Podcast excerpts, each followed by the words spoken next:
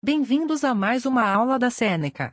Lembrando que todo o nosso conteúdo está disponível gratuitamente no www.senecaja.com. Acessem. Hoje vamos falar sobre reprodução assexuada e reprodução sexuada.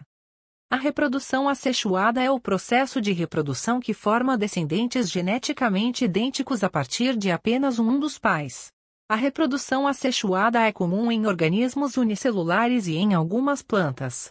Vamos ver as quatro características principais da reprodução assexuada: 1. Sem fusão dos gametas.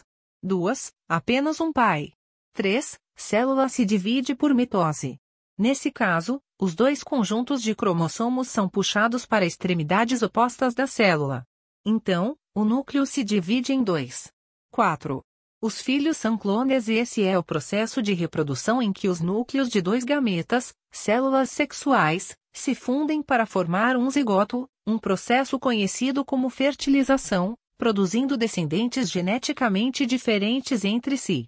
Vamos ver as quatro características principais da reprodução sexual. 1.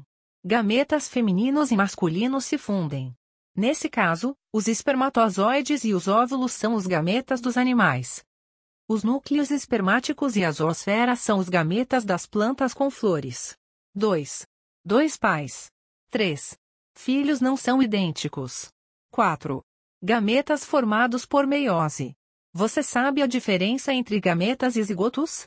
Durante a reprodução sexuada, os núcleos dos gametas se fundem para formar um zigoto. Vamos ver mais sobre isso. Núcleos de gametas são haploides. Isso significa que eles contêm metade do número de cromossomos encontrados em uma célula normal. Eles contêm apenas um conjunto completo de cromossomos. Núcleos dos zigotos são diploides. Isso significa que eles contêm dois conjuntos completos de cromossomos. Cada conjunto de cromossomos vem de um dos progenitores. Nos seres humanos, cada célula diploide possui 23 pares de cromossomos. Chegamos ao final desse episódio. Lembrando que tem muito mais conteúdo, exemplos e exercícios gratuitos disponíveis no www.senecaja.com. Até mais!